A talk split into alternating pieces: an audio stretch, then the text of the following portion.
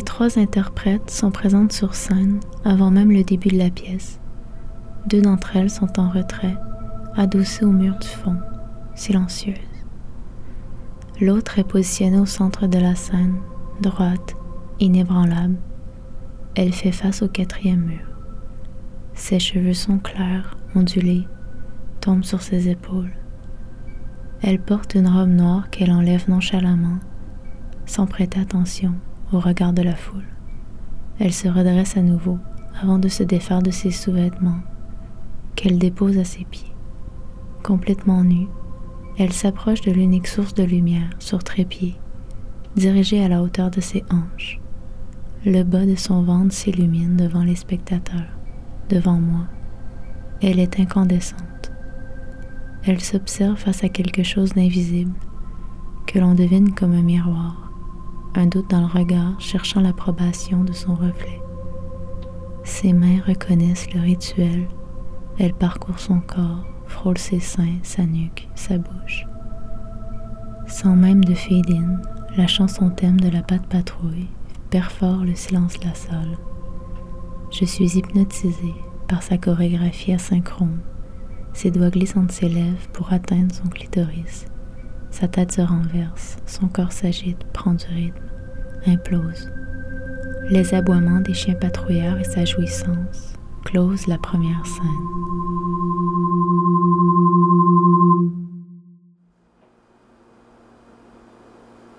Une odeur de lait chauffé flotte dans la pièce. Tout est flou et vaporeux. La lumière attise mes paupières encore fermées. Des nuances de blanc crème qui tournent au jaune puis au rouge clair. Comme couché face au soleil l'été.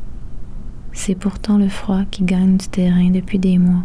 Le plancher rapetisse, les fissures s'allongent, le bois craque et s'assèche. Mes mouvements sont lents, engourdis. L'écran bleu de mon cellulaire indique 7h11. C'est le matin. De la fenêtre, j'entrevois la lueur grise et sale de l'hiver. Il fait 18 degrés à l'étage.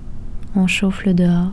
Les murs sont des passoires et moi, une roche, bien ancrée au fond du matelas. Je sais que le moindre mouvement des draps sur ma peau aura l'effet d'une rivière au printemps.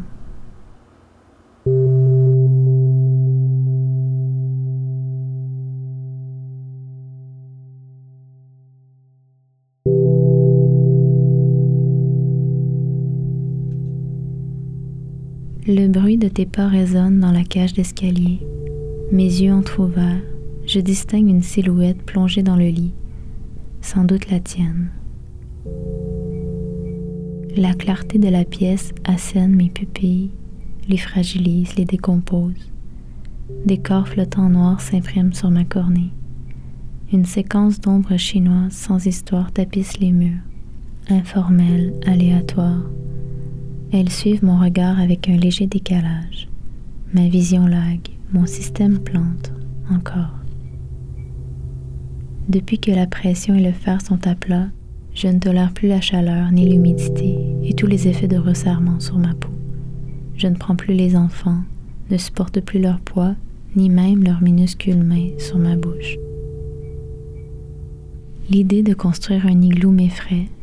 Du matelas, mon lit représente l'étendue de ma maison. Depuis des mois, je vis dans 42 pieds carrés.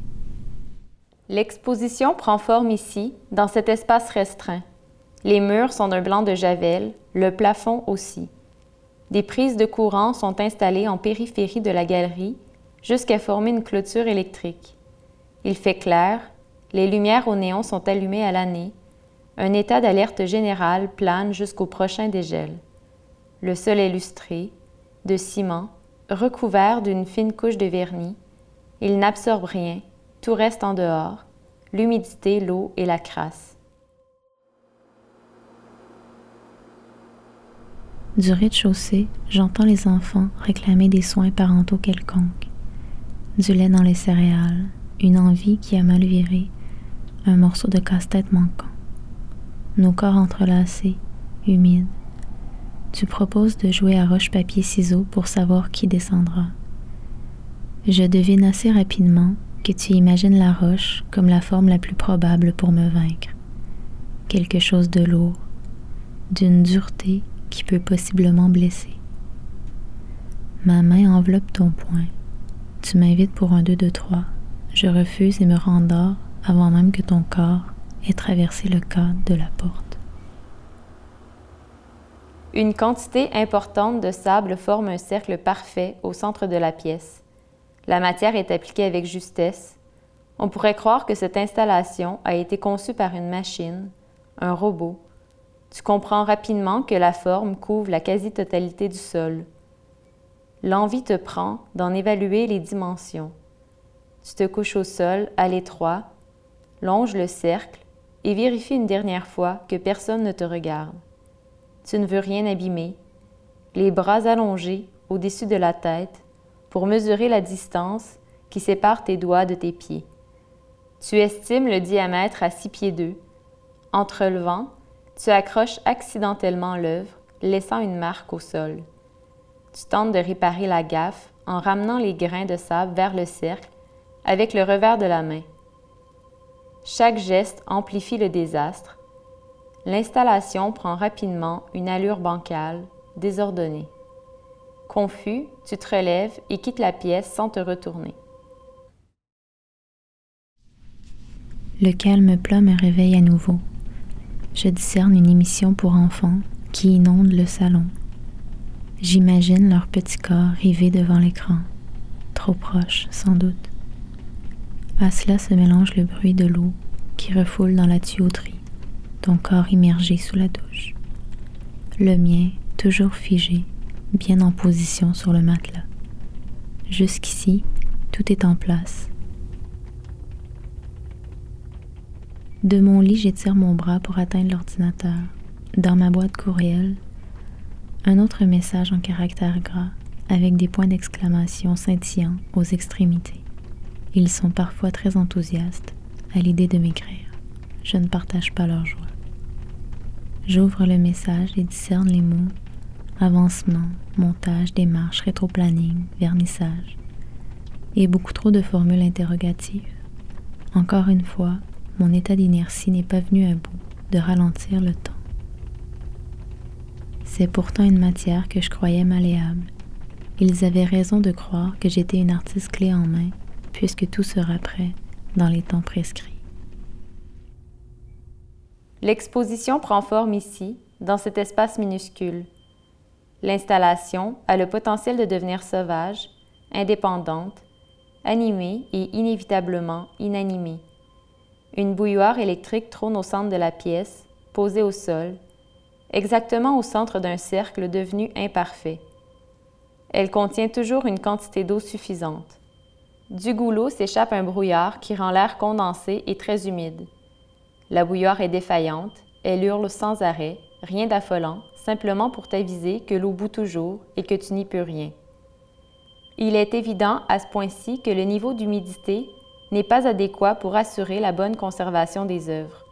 Ton corps est lourd, l'atmosphère est vaporeuse, chaque respiration devient remarquable. Quand tu t'approches du mur au fond de la pièce pour reprendre ton souffle, tu t'aperçois que de petites gouttelettes d'eau se forment à la surface et s'écoulent doucement sur le plancher. Tes pieds sont mouillés, les murs sont miroitants, légèrement embués. Lorsque tu regardes attentivement, tu peux voir apparaître les silhouettes des autres visiteurs, comme un miroir après la trop longue douche de l'hiver. Quand tu y poses ta main, ça n'a aucun effet. La condensation reste et ne laisse aucune trace de ton existence, même partielle.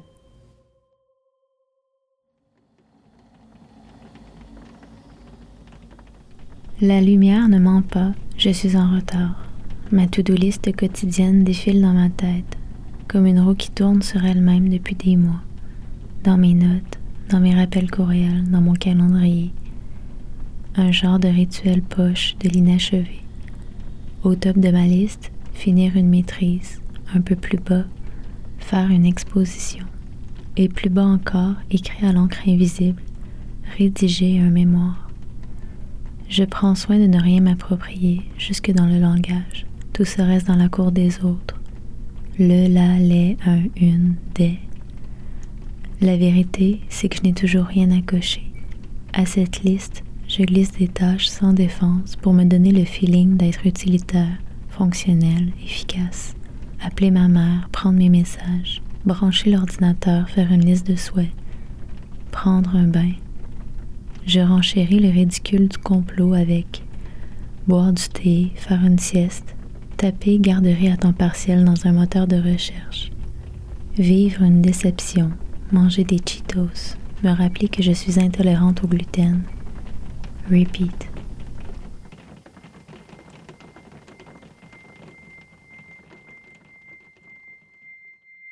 Les autres visiteurs circulent dans la pièce sans tenir compte du silement de l'appareil. Le son devient ambiant, un bruit de fond, une musique d'ascenseur. Tu as de la difficulté à concevoir que l'on puisse faire fi de ce bruit insupportable. Pourtant, tu sais très bien que la répétition génère l'habitude.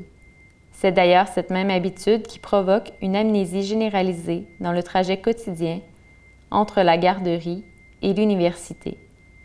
Au centre de l'installation, la bouilloire, toujours hurlante, forme un brouillard épais, un bruit maintenant sourd, un cercle formé de milliers de grains de sable, un cercle inexact, abîmé par la durée de l'exposition.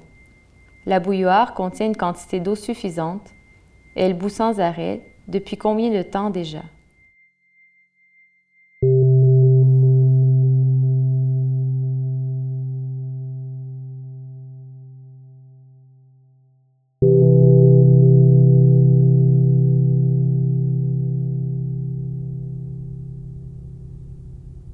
Ça faisait un mois qu'elle était partie quand je me suis finalement décidée à aller la rejoindre.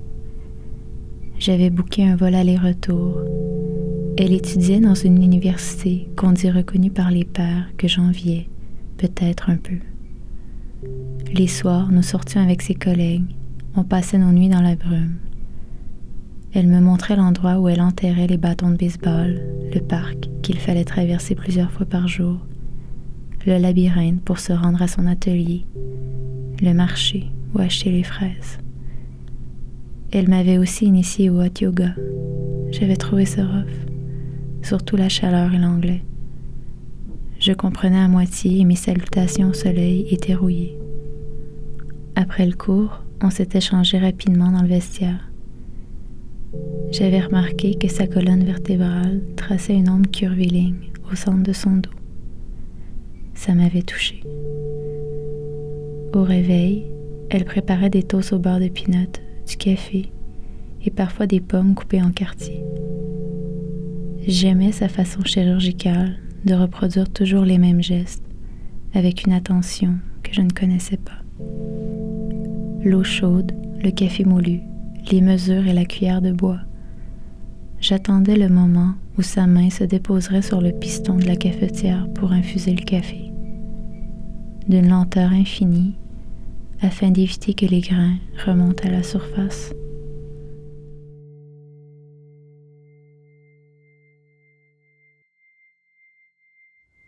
En t'approchant du cercle, tu t'aperçois que la bouilloire, au-delà de contenir de l'eau en constante ébullition, génère également une source de chaleur non négligeable qui a le potentiel d'altérer les caractéristiques du sable au sol. D'une lenteur difficilement observable, chaque grain se liquéfie et modifie sa substance pour devenir du verre. Tu es fasciné par la transformation. Ton regard ne décolle plus de l'objet. Le hurlement est maintenant inaudible. Tu t'approches, de plus en plus près. Tes pieds touchent le sable chaud, bientôt brûlant. Tu sens la chaleur grimper dans ton corps. Tes yeux voudraient se fermer, mais tu n'y peux rien. Tu es absorbé, tes organes anticipent leur transformation. Les sucres, sels et minéraux qui t'habitent se cristallisent. Ta peau devient émeraude. Ton corps se fige en un prisme à base triangulaire, d'une dureté qui peut possiblement blesser.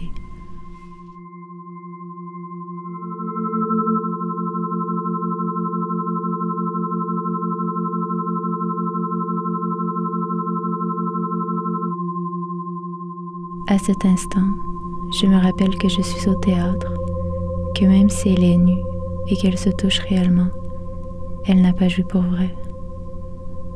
Je me demande si on peut jouer au théâtre, si on peut accoucher, allaiter et mourir au théâtre. Est-ce que ça changerait si c'était le cas?